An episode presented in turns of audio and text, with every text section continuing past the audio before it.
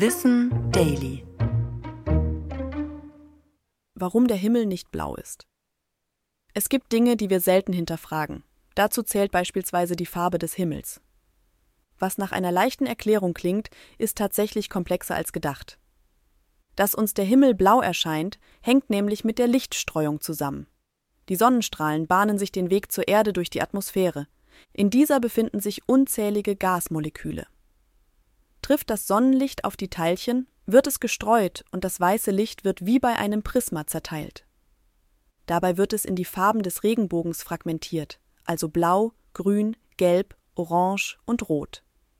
Je nach Farbe findet eine stärkere und schwächere Streuung statt. Je kleiner die Wellenlänge bzw. je energiereicher die Strahlen, umso stärker ist die Streuung. Außerdem sind blaue Strahlen energiereicher als rote. Deshalb werden die blauen Lichtbestandteile stärker bei der Streuung abgelenkt. Wenn es für uns also Tag ist und die Sonne am klaren blauen Himmel steht, passieren mehrere Dinge gleichzeitig.